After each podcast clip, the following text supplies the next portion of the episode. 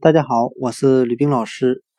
今天我们来学习单词 people，p e o p l e，表示人们的含义。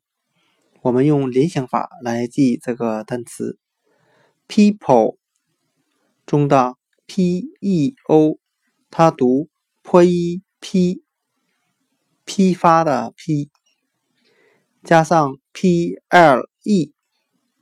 我们把它联想成 apple 苹果，合在一起就是成批的苹果。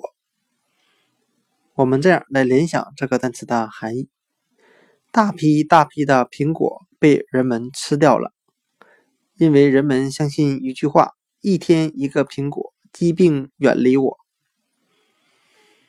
今天所学的单词 people 人们。我们就可以通过它的拼写 p e o 联想成 p i p 批发的批，加上 p e l 联想成苹果成批的苹果被人们吃掉 people 人们。